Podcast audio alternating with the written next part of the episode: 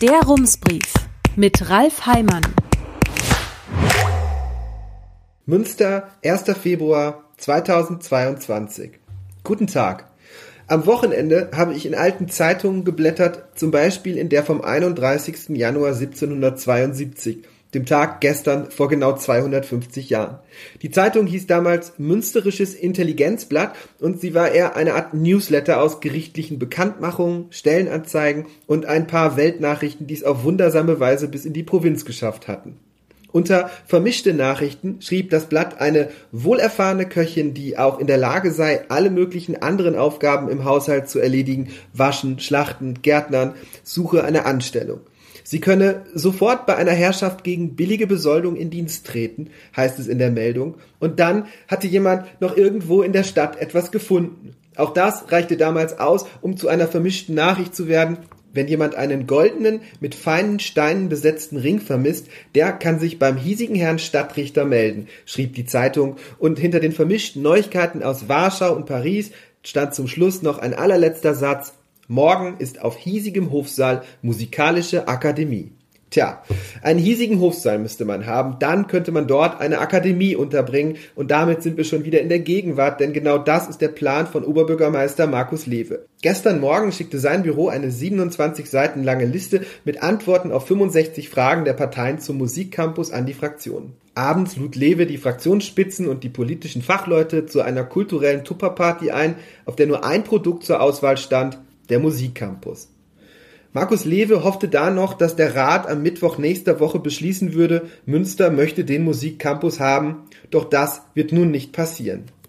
Das Rathausbündnis aus Grünen, SPD und Volt verschickte heute Nachmittag eine Pressemitteilung mit der Überschrift Musikcampus, Thema muss seriöser diskutiert werden. Darin steckt schon das Urteil über Markus Lewes Antwortenkatalog. Die Entscheidung müsse gut durchdacht und in allen Aspekten ausführlich diskutiert worden sein, schreibt das Bündnis. In dem Papier des Oberbürgermeisters blieben weitere wesentliche Fragen offen zum Betreiberkonzept, zu den finanziellen Rahmenbedingungen und zu den Auswirkungen des Baus auf die Umwelt. Liest man Markus Lewes Antworten der Reihe nach, verfestigt sich tatsächlich vor allem ein Eindruck. Das Fundament des Projekts ist gegossen aus Optimismus. Es fängt schon an mit der Zusage der Landesregierung, noch in den wenigen Wochen vor der Wahl eine Entscheidung zu treffen. Hat die Landesregierung das tatsächlich versprochen? Das NRW Kulturministerium biete es an, schreibt Markus Lewe. Interessant wäre, in welcher Form das Land dieses Angebot unterbreitet hat. Hat irgendwer aus dem Ministerium, im besten Fall die Ministerin, bei irgendeiner Gelegenheit gesagt, man könnte vor der Wahl eine Kabinettsvorlage machen? Oder hat die Stadt eine Zusage? Vielleicht sogar eine schriftliche? Wie verbindlich das Angebot des Ministeriums ist, geht aus Lewes Antwort nicht hervor. Und wie verbindlich wäre so ein Beschluss, falls es nach der Wahl eine neue Landesregierung gibt? Die Stadt geht davon aus, dass ein solcher Kabinettsbeschluss auch nach der Landtagswahl NRW im Mai dieses Jahres weiter Bestand hat und Kontinuität für das Projekt bedeutet, schreibt Lewe. Die Stadt geht davon aus. Gut. Aber auf welcher Grundlage? Ist es eine Hoffnung des Oberbürgermeisters oder hat die Stadt schon Gespräche mit den Parteien geführt, die nach der Wahl die Regierung stellen könnten? So viele kommen ja nicht in Frage. Warum braucht es den Beschluss des Rates überhaupt noch vor der Wahl? Die Planungen laufen seit über fünf Jahren. Der Rat hat schon im Oktober 2019 seinen ausdrücklichen Willen zur Errichtung eines Musikcampus erklärt. Im Haushalt stehen seitdem 45 Millionen Euro. Die Bezirksregierung hat gerade gestern in einer Pressemitteilung zu Münsters Haushalt angemahnt, die Stadt solle, das sind meine Worte, nicht so viele Luftschlösser bauen. Die Behörde formuliert es so. Die Bezirksregierung weist darauf hin, dass sich die Investitionsplanung zukünftiger Haushalte verstärkt auf realistisch von der Verwaltung zu bewältigende Maßnahmenpakete ausrichten sollte. Das ist eine deutliche Ansage. Die Stadt würde sich darüber nun wieder hinwegsetzen, wenn sie es so machen würde, wie Markus Lewe es vorschlägt. Dann würde sie in den Haushaltsentwurf für das nächste Jahr weitere 25 Millionen Euro schreiben, die im Prinzip nur ein finanzieller To-Do-Zettel wären. Das Geld würde man in den nächsten Jahren gar nicht brauchen. Reichen also die 45 Millionen Euro im Haushalt nicht aus, um deutlich zu machen, dass die Stadt es ernst meint? Und könnte nicht erstmal das Land eine verbindliche Zusage geben, bevor die Stadt dann den nächsten Schritt macht? Lewe antwortet auf diese Frage, aber so richtig antwortet er doch nicht. Er schreibt, mit dem Beschluss der Landesregierung wolle man möglich machen, dass der Bau- und Liegenschaftsbetrieb, also das Immobilienunternehmen des Landes, ausnahmsweise auch für die Stadt Münster bauen dürfe. Das sehen die Planungen vor. Aber diese Sonderregelung kann nur greifen, wenn das Projekt Musikcampus ein Vorhaben von Landesinteresse ist und beide Partner hinter diesem stehen, schreibt Lewe. Die Reihenfolge der Beschlüsse zu ändern, also erst entscheidet das Land und dann die Stadt, sei insofern nicht möglich. Vielleicht erkennen Sie irgendwo in diesem Absatz eine Begründung, die das Wörtchen insofern rechtfertigt. Ich sehe sie nicht. Das Land braucht ein neues Gebäude für seine Musikhochschule. Die Universität soll einen Kongresssaal bekommen. Das alles soll zu großen Teilen auf ein Grundstück gebaut werden, das dem Land gehört. Ist das für das Land nicht von genügend Interesse? Zu dem Beschluss aus dem Jahr 2019 steht auch noch im Koalitionsvertrag des Rathausbündnisses, dass man den Musikcampus möchte, wenn er denn finanzierbar ist. Nur ist er das überhaupt? Hier steht das wohl größte Fragezeichen. Die bisherigen Angaben in der Beschlussvorlage, über die am nächsten Mittwoch entschieden werden sollte, sind vage. 70 Millionen will die Stadt danach selbst aufbringen, knapp 32 Millionen sollen durch Förderprogramme und private Spenden zusammenkommen. Die Stadt hatte in ihrem Papier einige Förderprogramme genannt, die in Frage kommen könnten. Ob das tatsächlich der Fall ist, lässt sich vor der Bewilligung allerdings schwer abschätzen. Blieben noch die Privatspenden. Um Zusagen hätte man sich bemühen können. Hat man das getan? Lewe schreibt, es ist davon auszugehen, dass Idee und Projekt des Musikcampus private finanzielle Zusagen verzeichnen wird, wenn die Planung konkreter wird und sich der Rat für das Projekt und seinen Standort ausgesprochen hat. Das klingt wie noch haben wir keine.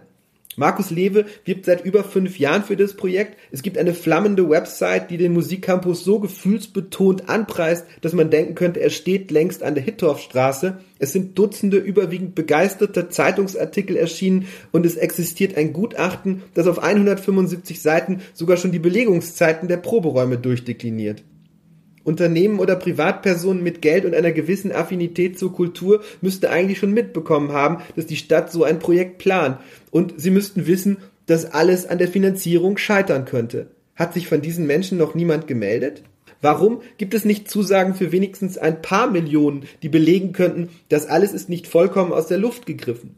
Man kann Zusagen auch unter dem Vorbehalt geben, dass der Musikcampus tatsächlich an der Hittorfstraße gebaut wird und man kann sagen, unseren Namen bitte noch nicht nennen. Dann müsste sich niemand aus der Deckung wagen. Warum gibt es so etwas noch nicht? Vielleicht hat Markus Lewe eine gute Antwort auf diese Frage, aber in seinem Papier nennt er sie nicht. Er verrät allerdings, was passieren würde, wenn die Stadt das Geld nicht zusammenbekommt. Dann ergebe sich eine neue Sachlage, auf deren Grundlage die Verwaltung eine entsprechende Berichts- oder Beschlussvorlage erstellen würde.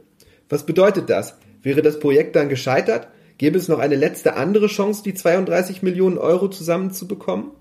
Auf Seite 15 des Fragenkatalogs schreibt Lewe in einer Antwort, es wird definitiv kein Konzept erarbeitet werden, was dazu führen würde, Münster in die Haushaltssicherung zu bringen.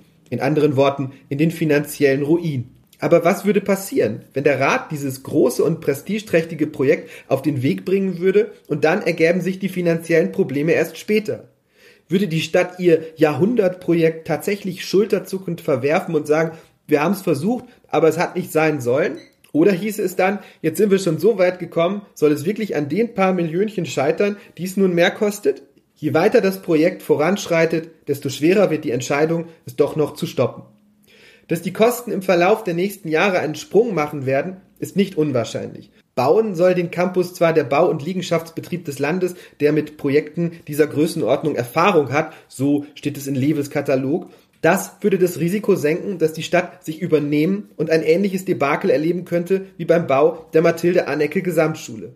Andererseits steckt in der Prognose der Baukosten viel Optimismus. Eine Frage lautet, ob der Bau- und Liegenschaftsbetrieb nicht davon ausgehen müsse, dass die Preise in der vierjährigen Bauzeit zwischen 2027 und 2030 deutlich schneller steigen werden als um die 16 Prozent, die der Landesbetrieb seinen Berechnungen für den gesamten Zeitraum zugrunde legt. Die Entwicklung der Baupreise in den vergangenen vier Jahren hat durchaus Ähnlichkeit mit einer beginnenden Corona-Welle. Allein zwischen November 2020 und November 2021 ist der Bau eines Wohnhauses laut dem Statistischen Bundesamt um 14,4 Prozent teurer geworden. So etwas gab es zuletzt vor 50 Jahren. Markus Lewe schreibt, wie sich der Baupreisindex in den kommenden Jahren entwickelt, lässt sich nicht sicher prognostizieren. Dass er nicht dauerhaft auf dem exorbitanten Niveau der letzten zwei Jahre verbleibt, wird hier unterstellt. Fachleute gehen zwar tatsächlich davon aus, dass die Entwicklung nicht mehr lange anhalten wird, Aber bei momentan zweistelligen Wachstumsraten im Jahr anzunehmen, dass am Ende schon alles gut werden wird, ist vielleicht doch etwas wenig. Schon in den optimistischen Berechnungen des Landes machen die Preissteigerungen über 33 Millionen Euro aus, also mehr als 10 Prozent der 286 Millionen Euro Gesamtkosten. Das hätte allerdings zur Folge gehabt, dass man darüber sprechen müsste, was der Campus im schlechtesten Fall kosten könnte. Und dann würde das Fundament aus Optimismus bröckeln. Offenbar soll das nicht passieren. Bis zum Bau werde noch viel Zeit vergehen. Aus Sicht der Verwaltung sei kein Pessimismus im Sinne des Planungsfortgangs für ein für Münster sehr bedeutendes und wichtiges Kultur- und Stadtentwicklungsprojekt angezeigt, schreibt Lewe. Der Satz bezieht sich auf die Situation des städtischen Haushalts, der sich in einer so eklatanten Schieflage befindet, dass die Stadt ihn schon seit Jahren mit Mühe, Not und den Rücklagen aus guten Zeiten ausgleichen muss. Doch lange wird es nicht mehr gehen. Im Oktober rechnete die Kämmerin vor, dass die Rücklagen Ende 2025 aufgebraucht sein werden. Und ab da werden auch noch die Corona-Belastungen die Schieflage verschlimmern. Bislang sind sie im Haushalt durch einen Buchungstrick unsichtbar. Wie aber schätzt Markus Lewe die Situation ein? Im aktuellen Haushalt wären die zusätzlichen laufenden Kosten für den Musikcampus nicht abbildbar, schreibt er. Aber es ist zu erwarten, dass sich die wirtschaftliche Situation in den nächsten Jahren wieder verbessern wird. Worauf sich diese Erwartung stützt, verrät er nicht. Es bleiben weitere Unbekannte. Die langfristigen Kosten, die durch den Betrieb des Musikcampus letztlich entstehen werden, werden unter anderem vom gewählten Betriebsmodell abhängen, schreibt Lewe. Dabei geht es um die Frage, ob der Campus eine Intendanz bekommen wird, ein Kuratorium oder einfach eine Geschäftsführung. Die Kosten ließen sich noch nicht seriös abschätzen, so Lewe, aber wenn das Betriebsmodell sie so sehr beeinflusst, dann hängt an ihm auch die Entscheidung für oder gegen den Musikcampus. Sollten die Parteien im Rat vor der Abstimmung nicht wenigstens eine grobe Vorstellung davon bekommen, welche Folgen diese Entscheidung haben könnte? Mit anderen Fragen ist es ähnlich, zum Beispiel mit denen zu den Auswirkungen des Baus auf die Umwelt. Was wird zum Beispiel aus dem Arzneipflanzengarten, der auf dem Baugrundstück liegt? Eine Beeinträchtigung und Inanspruchnahme des Apothekergartens kann zum jetzigen Zeitpunkt nicht ausgeschlossen werden, schreibt Lewe. An anderer Stelle heißt es, ein Eingriff in diese gestaltete Freiraumkonzeptionierung ist zum jetzigen Zeitpunkt gleichwohl als wahrscheinlich einzuschätzen. Und ist es sicher, dass die Baufahrzeuge den Garten nicht vorab schon beschädigen? Nein, nicht per se, schreibt Lewe. Wird das Problem sich lösen lassen? Oder kann der Musikcampus auch daran scheitern? Es bleiben viele offene Fragen, die sich in einer Woche nicht beantworten lassen werden. In der Pressemitteilung kündigt das Ratsbündnis an, das Thema Musikcampus am nächsten Mittwoch im Rat von der Tagesordnung zu nehmen. Den Zeitraum bis zu einer späteren Entscheidung wolle man für die Klärung der offenen Fragen nutzen und für eine breite Diskussion. Auch die zentrale Frage ist damit weiterhin offen. Im letzten Satz heißt es, diese Vertagung ist keine Vorentscheidung für oder gegen den Musikcampus. Herzliche Grüße, Ralf Heimann. Rums, neuer Journalismus für Münster. Jetzt abonnieren. rums.ms